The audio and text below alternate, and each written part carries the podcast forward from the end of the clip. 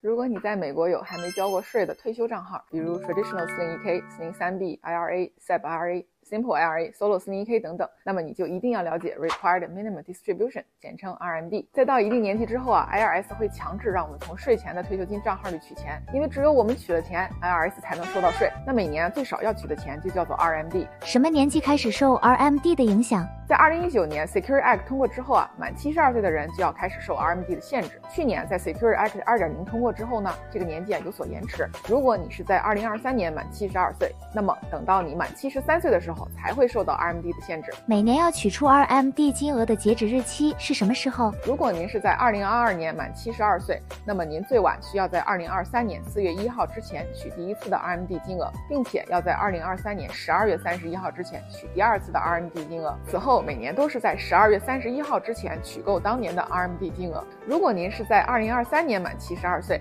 因为现在 Secure Act 二点零之后啊，满七十三岁才需要领 RMD，那您是在二零二四年满七十三岁，那么第一次的 RMD 啊，最晚就可以在二零二五年的四月一号之前取；第二次的 RMD 呢，就是要在二零二五年的十二月三十一号之前取。那这里稍微提醒一下，如果您把第一次和第二次的 RMD 放在同一年领取，可能会导致您这一年的 taxable income 非常高，很容易达到更高的 tax bracket。没取够 RMD 有什么后果？如果没有在截止日期之前取够 RMD 金额，是会有罚款的。曾经呢是要交未取够金额的百分之五十的 exercise tax。比如说算出来 RMD 金额是十万，但是只取了八万，那么要对没取的两万收百分之五十的税，就是要多交一万刀的税。但是在 Secure Act 二点零之后呢，这个税率降到了百分之二十五。同时，如果在截止日期之后，如果能够及时的把 RMD 金额取够，可以向 IRS 填表申请，只交百分之十的罚款。受 RMD 限制的账号在 IRS 网站上也有具体列出，还有一些特殊的规则比较烧脑，我都放在我的公众号文章里了，大家呀可以在这篇视频的评论区里找到。下一期带大家了解如何计算每年 RMD 要领多少钱。我是 Iris，关注我，教你退休以后少交税。